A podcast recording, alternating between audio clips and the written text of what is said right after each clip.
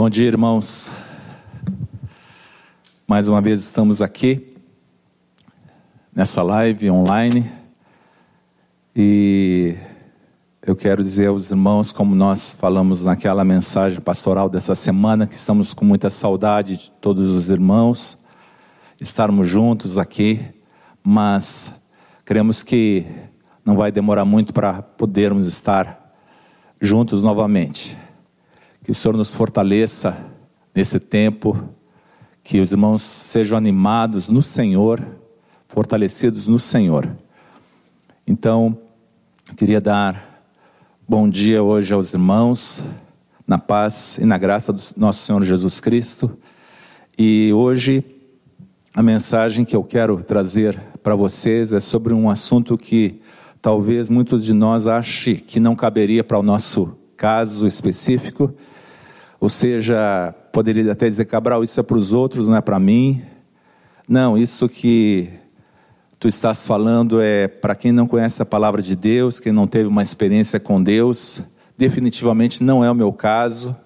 Ou alguém poderia até pensar o seguinte: ah, lembrei de alguém que precisa indicar essa mensagem porque ele está precisando.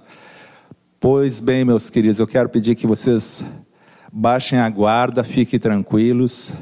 Abram apenas o coração de vocês e avaliem junto com o Senhor que sonda os nossos corações se realmente algumas dessas coisas que eu vou falar nessa manhã não servem para ti. Eu tenho meditado nesse assunto nesse, nesses últimos dias e tenho também pedido ao Senhor, Senhor, sonda o meu coração, toca na minha vida, para que se há algum caminho errado, se há alguma coisa que precisa ser colocada debaixo da cruz, que assim ocorra na minha vida. Amém, amados? Então, é, vamos fazer um acordo. Você ouve essa palavra e no final medita aquilo que nós vamos colocar aqui para que o Senhor fale contigo. Vamos orar, amados. Senhor nosso Deus e Pai, nossa oração hoje é, é parecida com aquela que Davi fez no Salmo 139. Nós pedimos que o Senhor, que sonda e nos conhece, e sabe quando nós levantamos, quando nós nos sentamos, quando nós deitamos e quando nós levantamos. E de longe o Senhor conhece nossos pensamentos, antes que as palavras venham à nossa boca, o Senhor já sabe tudo. Nós pedimos que o Senhor sonde nessa manhã o nosso coração, que o Senhor toque em nossas vidas, que se há algum caminho mal, se há alguma situação que precisa vir à luz, que o Senhor toque em nossas vidas e o Senhor nos converta a Ti de novo. Que o Senhor torne, Pai, o nosso caminho o mesmo caminho de Jesus Cristo. Que nós voltemos ao novo e vivo caminho que Jesus abriu para nós. Pai, nós oramos em nome de Jesus. Amém, Senhor. Queridos, eu queria ler com vocês dois textos. Está na palavra de Deus. O primeiro texto está em 1 João 5, 21 Talvez os, irmãos tenham lido na semana passada, quando nós eh, estávamos lendo como congregação as cartas de João e agora passamos ao Evangelho de João. 1 João 5,21 diz assim: Filhinhos, guardai-vos dos ídolos. Na, na versão nova Almeida atualizada fala: cuidado com os ídolos. E Êxodo 20, verso 3 falando dos mandamentos do Senhor, quando ele deu os mandamentos a Moisés para passar ao povo de Israel, diz assim: Não terás outros deuses diante de mim. Então a mensagem que eu quero falar para vocês hoje é sobre idolatria, sobre ídolos que podemos ter no nosso coração e que se colocam entre nós e o nosso Deus. Esse assunto é muito amplo, vou tentar ser bem objetivo, bem claro com, com o intuito de riscar o primeiro fósforo e botar fogo na lenha, para que o Senhor comece a falar conosco, comece a falar com cada um de nós. Então, o título da minha mensagem é Guardem-se dos ídolos. Eu queria falar um pouquinho sobre a época que estamos vivendo, como um pano de fundo eh, para ilustrar, para que a gente possa compreender um pouco isso. Eu gostaria de meditar com vocês um pouquinho sobre o que acontece quando ocorre uma crise como essa que nós estamos passando, uma crise de saúde pública, uma epidemia, mas também que vai refletir numa uma crise econômica muito forte, uma crise social muito forte. Quem pesquisar na internet pode verificar que no século XX e no nosso presente século, eh, nós tivemos cinco, cinco crises econômicas muito fortes. A primeira foi em 1929, chamada Grande Depressão. Depois, em 1980, chamada crise das dívidas dos países da América Latina. Depois, em 1985, a crise das ações do Japão e da, da Ásia, tiveram um problema muito sério lá. Em 1994, crise dos mercados emergentes, começou lá no México, e 2008 também foi uma crise nos sistemas bancários que iniciou nos Estados Unidos, também com aquela questão da bolha imobiliária. E nós, nesse ano de 2020, a gente está começando a viver essa crise provocada pela epidemia e que vai refletir na economia mundial e no Brasil também. Mas por que, que eu estou falando sobre crise? Porque nesses tempos de crise econômica, muitas pessoas ficam desesperadas e chegam até a tirar as suas vidas ao ter grandes perdas ou perdas totais. E eu queria falar um pouquinho aqui sobre o que a diferença de duas palavras em relação eh, quando se enfrenta uma crise ou quando se enfrenta uma perda muito grande. A diferença entre pesar e desespero. Pastor eh, e escritor Timothy Keller afirma que há uma diferença entre pesar e desespero. Pesar é uma dor para a qual existem fontes de consolação. Então, quando você tem uma perda, né, você tem o pesar, mas há fontes de consolação. E o desespero é inconsolável, porque vem da perda de algo último. Só você colocou toda a sua confiança naquelas coisas ali. Então, quando a sua vida perde a última fonte de sentido e esperança, não há fontes alternativas para onde voltar-se. Isso pode acabar com você. Então, nas grandes crises econômicas, em especial, podemos referir a de 2008, muitos homens de sucesso eh, tiraram suas vidas principalmente nos Estados Unidos, né? E alguns países da Europa, porque perderam, tiveram grandes perdas e perderam as suas aplicações. Mas por que que ocorreu isso? Porque aqueles homens tinham colocado como ídolo o dinheiro, o sucesso, a fama. E eu queria comentar com vocês um pouquinho hoje sobre essa questão da idolatria. É, muitas vezes a gente já ouviu alguns casos, né? às vezes passa no jornal de alguns uh, assassinatos de, de mulheres, e logo em seguida, seu marido, seu companheiro, tira sua própria vida, se suicidando. Isso é um caso, amados, de idolatria. Aquela pessoa, uh, quando perde a outra, é, aquilo era um ídolo, e ela entra em desespero, e quando ela não tem mais o que fazer, ela toma essas atitudes, né? E eu, eu queria comentar então com vocês que essas questões desses ídolos podem é, tomar muitas vezes o nosso coração, mesmo nós como cristãos. Eu comentei aqui alguns casos de alguns homens nessas grandes crises é, mundiais que tiraram suas próprias vidas, mas às vezes são coisas sutis na nossa vida. E eu queria falar um pouquinho hoje, então, sobre esses ídolos. O que são ídolos?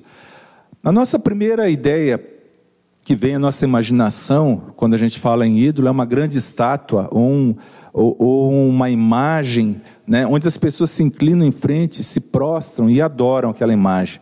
O povo cristão, em especial evangélico, acredita que a idolatria é um problema dos outros, das pessoas que não conhecem a Bíblia e, e até das religiões orientais.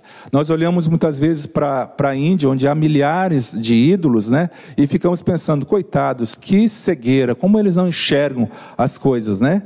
Mas observem um texto que está na palavra de Deus, que eu quero ler para vocês que se encontra lá no livro de Ezequiel, capítulo 14, verso 3.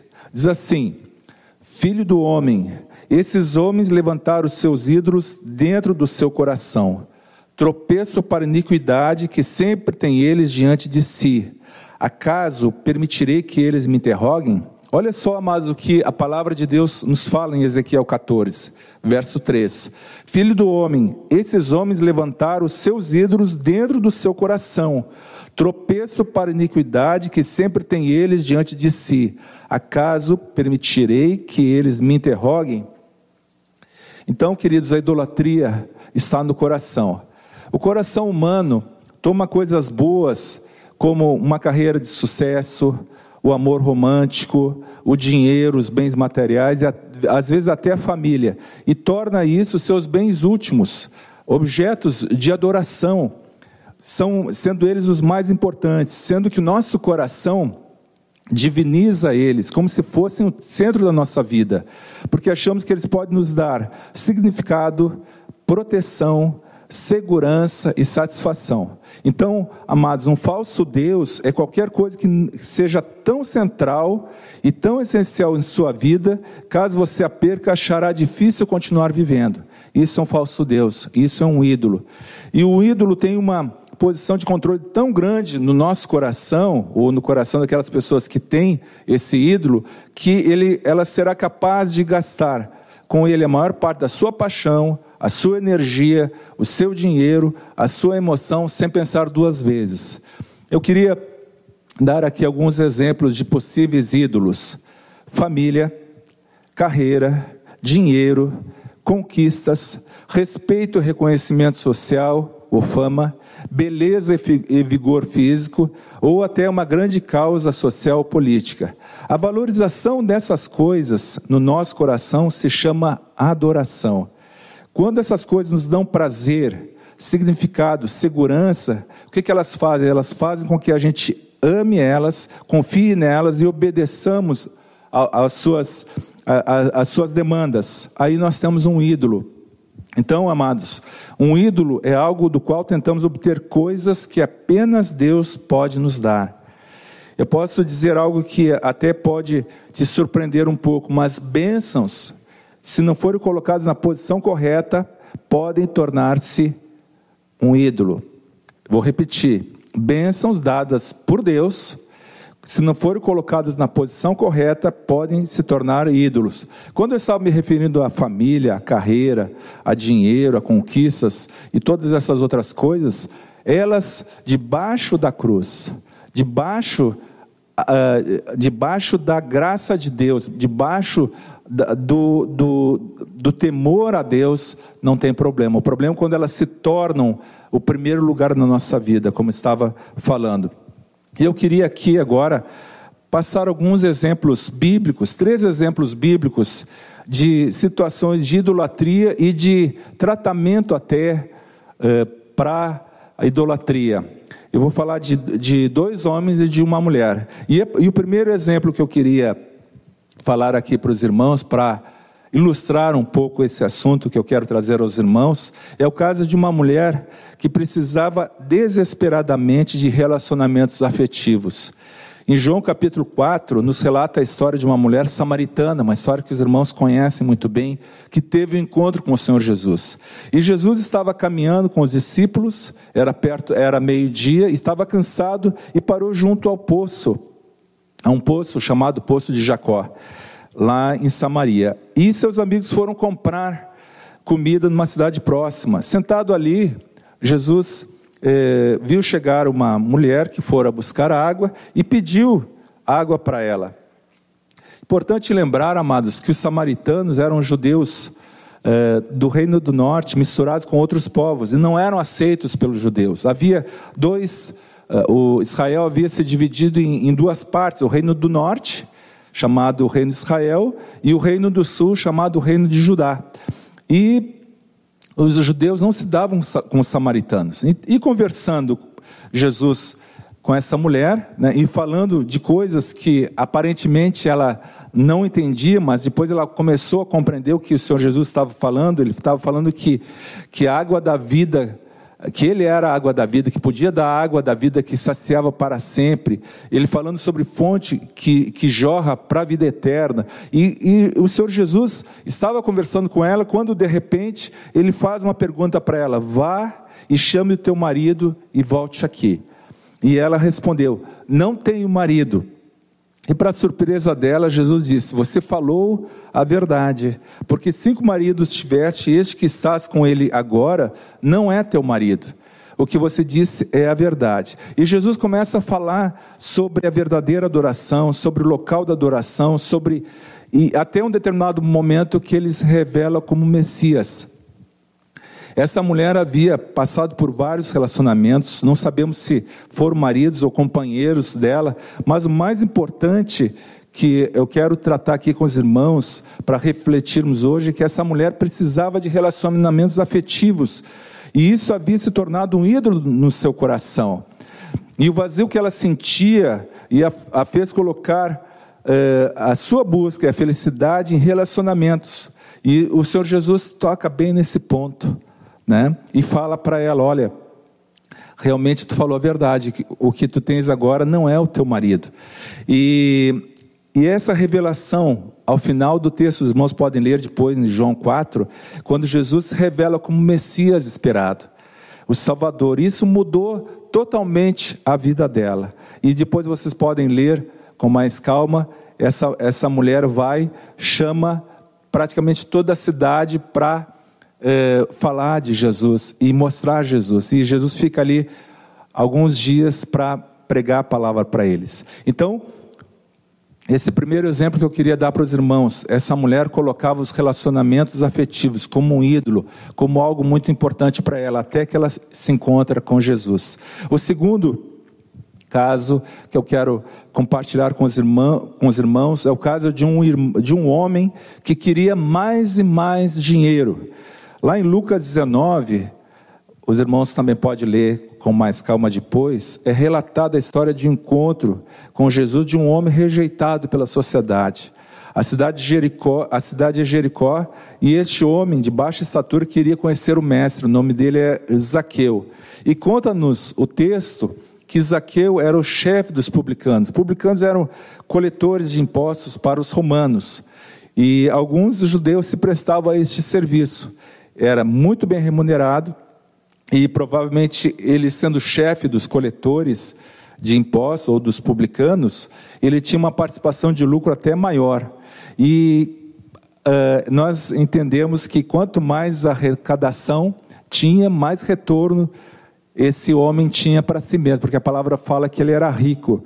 E mais uh, a antipatia das pessoas provavelmente ele recebia. Mas este homem, sabendo que Jesus estava passando ali, viu o movimento da multidão, é, foi na frente, sabendo que Jesus ia passar por aquela estrada, e sobe numa árvore, num sicômoro.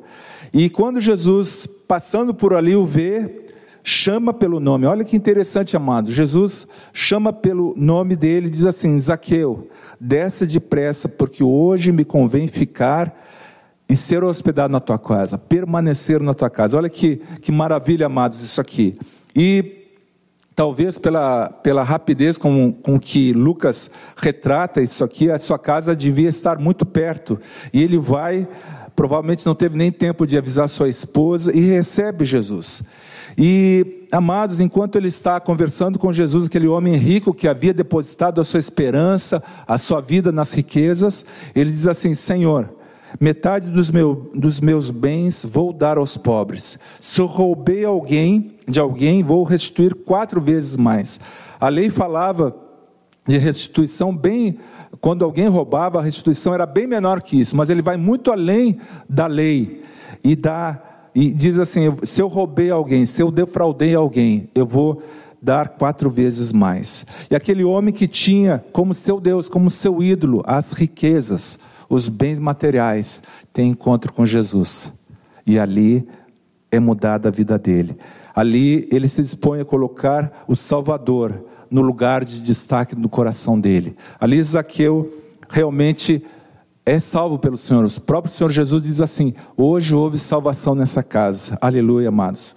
Então, Jesus chama Zaqueu pelo nome e diz que quer ter comunhão com ele, e isso traz salvação a vida dele. Não mais ser uh, governado por aquele ídolo, por mamon, pelas riquezas. O próprio Senhor Jesus falou que nós não podemos servir a dois senhores, ou servimos ao Senhor ou às riquezas, ou a mamon. Amém, amados? O terceiro caso que eu queria compartilhar com os irmãos é um caso de um homem que amava muito o seu filho. Talvez ele não, aquele filho não tivesse numa posição de ídolo, mas provavelmente, se o Senhor não tratasse com ele, aquele filho seria um ídolo. Essa última história que eu vou contar aos irmãos é de um homem chamado amigo de Deus. Sim, Abraão era o seu nome. Essa história foi descrita em Gênesis capítulo 22, no Antigo Testamento.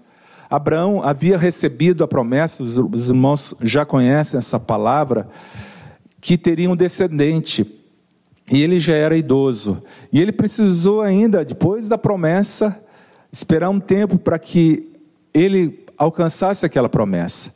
E a palavra de Deus diz que ele precisou esperar um tempo até que pudesse tomar nos seus braços o bebê que começaria a sua descendência prometida. Pois bem, Abraão, com 100 anos, recebe o seu filho através da sua esposa idosa, chamada Sara. Isso está lá em Gênesis 21. E esse texto, esse episódio que eu quero comentar com os irmãos, está em Gênesis 22. Pois bem, amados, Abraão tinha idade para ser avô, até bisavô de Isaac. Imagina, eu fico imaginando, eu que eu tenho, que eu tenho neto agora há, há um mês e pouco atrás, eu, eu, nós fomos agraciados com o nascimento do nosso segundo neto. Eu fico pensando o carinho que Abraão tinha por Isaac. Eu fico imaginando o apego que ele tinha, o cuidado que ele tinha. E, amados, aquele homem é, viu a infância do seu filho, viu o seu filho começando a ficar jovem, ele já era idoso, e todas as esperanças dele estava naquele filho. Pois bem, esse menino foi crescendo, crescendo, se tornou um, um jovem, e nesse episódio que está descrito em Gênesis 22, alguns autores estimam que Isaac tivesse entre 20 e 30 anos, porque ele já era forte o suficiente para carregar a lenha. A palavra fala que o Senhor mandou Abraão e Isaac subirem ao monte para oferecer um sacrifício. E Abraão levou a faca e o fogo. E Isaac levou a lenha, quando estava já no, na, na, no pé, na, na base do, do, monte. E nós entendemos que uma criança não carregaria lenha. Provavelmente Isaac já estava uh, jovem, né, forte. E a palavra de Deus diz que uh, eles foram subindo, uh, Abraão obedecendo a voz do Senhor, foram subindo até um, determinado ponto, ali ficaram os servos e subiu Abraão e Isaac para oferecer o sacrifício. Deus pediu que Abraão oferecesse o seu filho como sacrifício. E a palavra de Deus afirma que eles foram seguindo em silêncio. Eu fico imaginando que silêncio difícil para Abraão. E provavelmente Isaac não estava compreendendo muito o que estava acontecendo. Quando, em determinado momento, Isaac rompe o silêncio e diz assim: Meu pai. E Abraão responde: Sim, meu filho, eu estou aqui. Aí Isaac fala: Aqui a gente tem o fogo, tem a lenha. Mas onde está o cordeiro para o sacrifício? E aí Abraão fala algo tremendo, amados, que nós uh, aprendemos e nós temos lido várias vezes, que diz assim: Deus vai prover, ou Deus proverá para nós um cordeiro para o sacrifício. E diz a Bíblia que eles chegaram ao local determinado. E Abraão edifica um altar, provavelmente pegou algumas pedras ali, coloca a lenha que seu filho trouxe e coloca Isaac por sobre aquela lenha e amarra Isaac. A partir dali, creio que, que Isaac compreendeu o que estava para acontecer.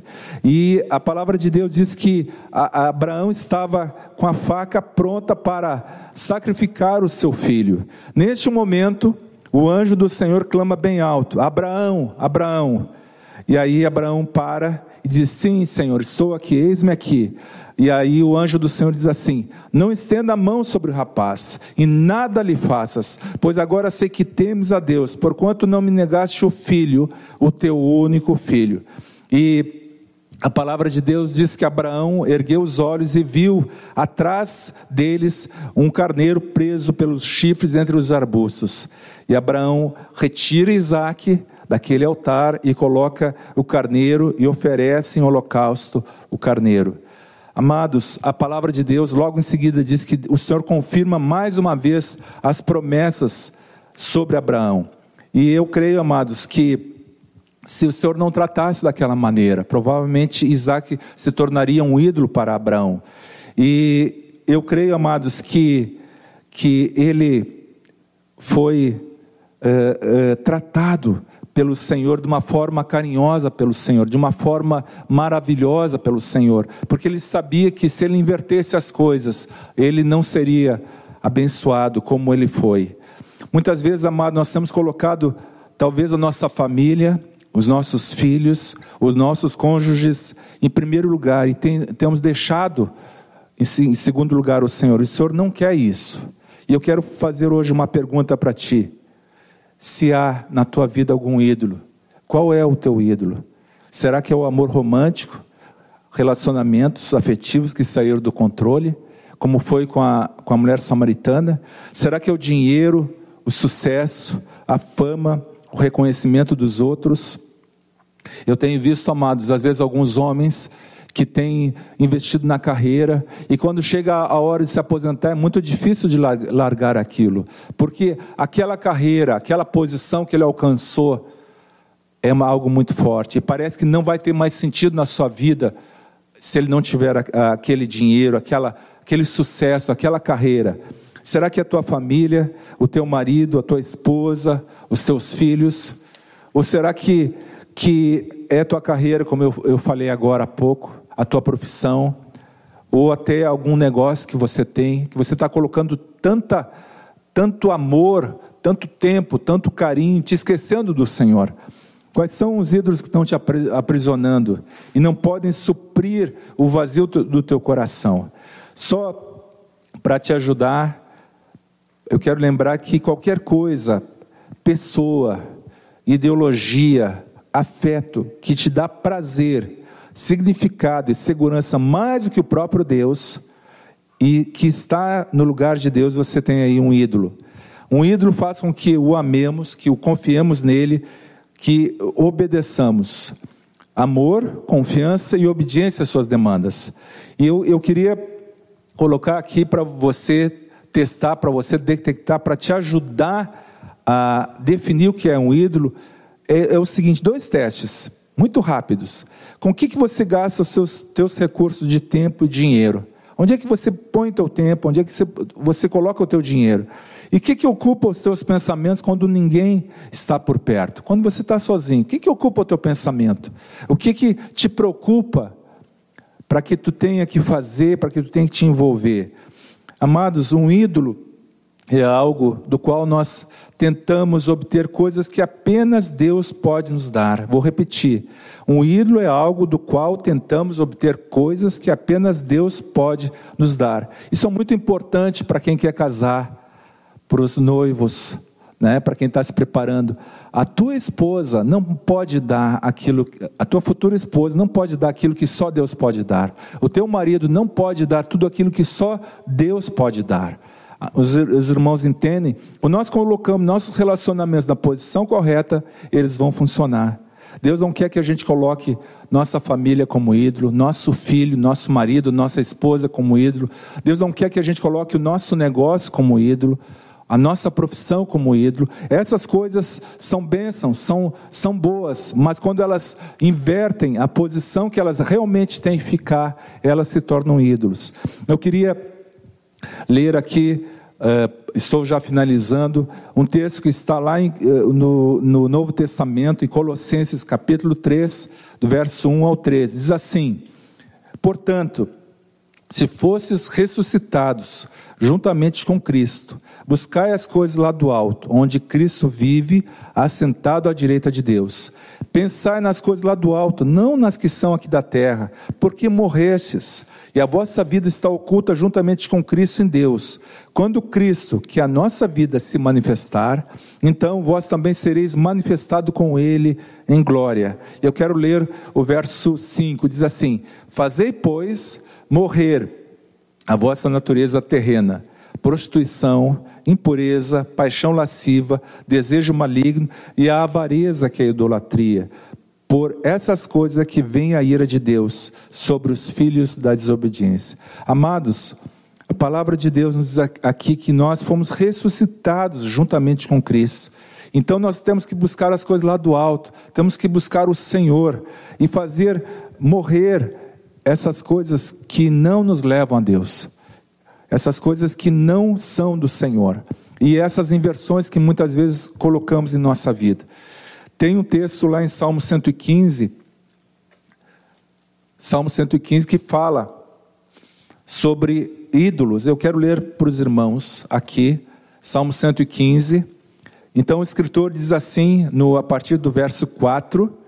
Eu vou ler a partir do verso 1, Salmo 115. O escritor diz assim: o salmista diz assim: Não a nós, Senhor, não a nós, mas ao teu nome da glória por amor da tua misericórdia e da tua fidelidade. Porque diriam as nações: onde, onde está o Deus deles? O nosso Deus está no céu, faz tudo como lhe agrada. Os ídolos das nações são prata e ouro, obra de mãos humanas. Tem boca e não falam, tem olhos e não veem, tem ouvidos e não ouvem, tem nariz e não cheiram, tem mãos e não apalpam, tem pés e não andam.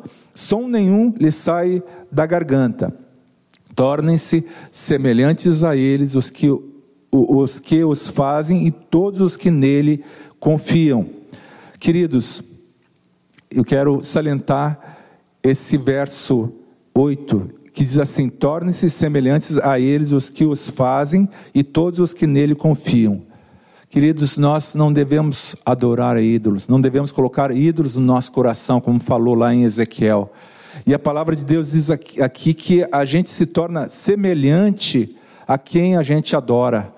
Amado, nós temos que adorar o Senhor, para que a gente fique cada vez mais parecido com Jesus. Ele não quer que a gente adore a ídolos, ele não quer que a gente coloque a nossa vida, a nossa confiança em ídolos, mas ele quer que a gente adore ao Senhor.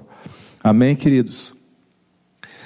Uh, Amados, quando Abraão consagra o seu filho, Deus o poupa e apresenta outro cordeiro para o sacrifício.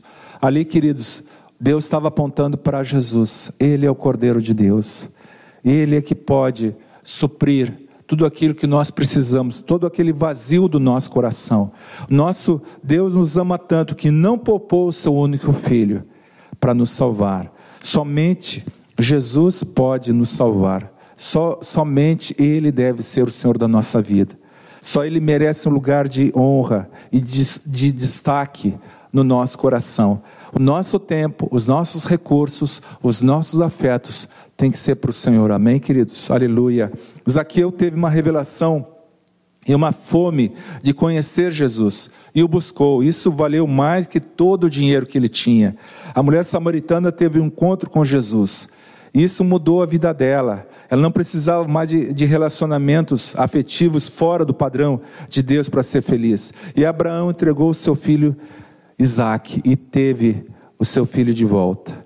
Qual é o teu Isaac? Eu quero te fazer essa pergunta hoje. Qual é a coisa mais preciosa na tua vida? Coloca no sacrifício para o Senhor. Amém? Que o Senhor nos abençoe, que Deus te ajude a colocar as coisas no lugar correto não idolatrá-las e, se preciso for, colocar elas no altar. Amém? Vamos orar? Pai querido, nós te agradecemos pela tua palavra. Obrigado, Senhor, porque o Senhor está aqui. O Senhor está também uh, na casa dos meus irmãos, das pessoas que estão vendo esse vídeo, que vão ouvir ainda essa mensagem depois desse tempo, Senhor. Eu peço, Pai, que o Senhor toque no coração de cada um, Pai. Se há algum ídolo do lar, se há algum ídolo do coração, se, se há algum ídolo que está tirando, Senhor, o primeiro lugar na vida das pessoas que só pertence ao Senhor, que o Senhor manifeste, que o Senhor mostre isso, Pai. Toca na vida dos meus irmãos, Pai. Não permita, Pai, que haja engano, que haja, Senhor, confusão do inimigo, mas, Pai, que o Teu Espírito Santo possa tocar na vida de cada um. Que, que, possa haver arrependimento, que possa haver a volta para o Senhor. Pai querido, eu oro, Pai, por cada moça, por cada rapaz que tem muitas vezes colocado outras coisas em primeiro lugar e não o Senhor. Eu oro por cada homem, por cada mulher, Pai, que tem colocado outras coisas em primeiro lugar e não o Senhor. Pai amado, que que haja, Senhor, manifestação, Senhor, do teu poder na vida de cada um, Senhor, mostrando, Senhor, se há ídolos, Pai. E Pai, que que seja o inimigo nessa manhã nesse dia desmascarado na vida dessas pessoas, Senhor. Até naqueles irmãos que julgam que têm andado corretamente diante do Senhor. Até aqueles irmãos que talvez tenham colocado o ministério em primeiro lugar e tenham esquecido do Senhor. Pai amado, eu oro por cada um deles, Pai.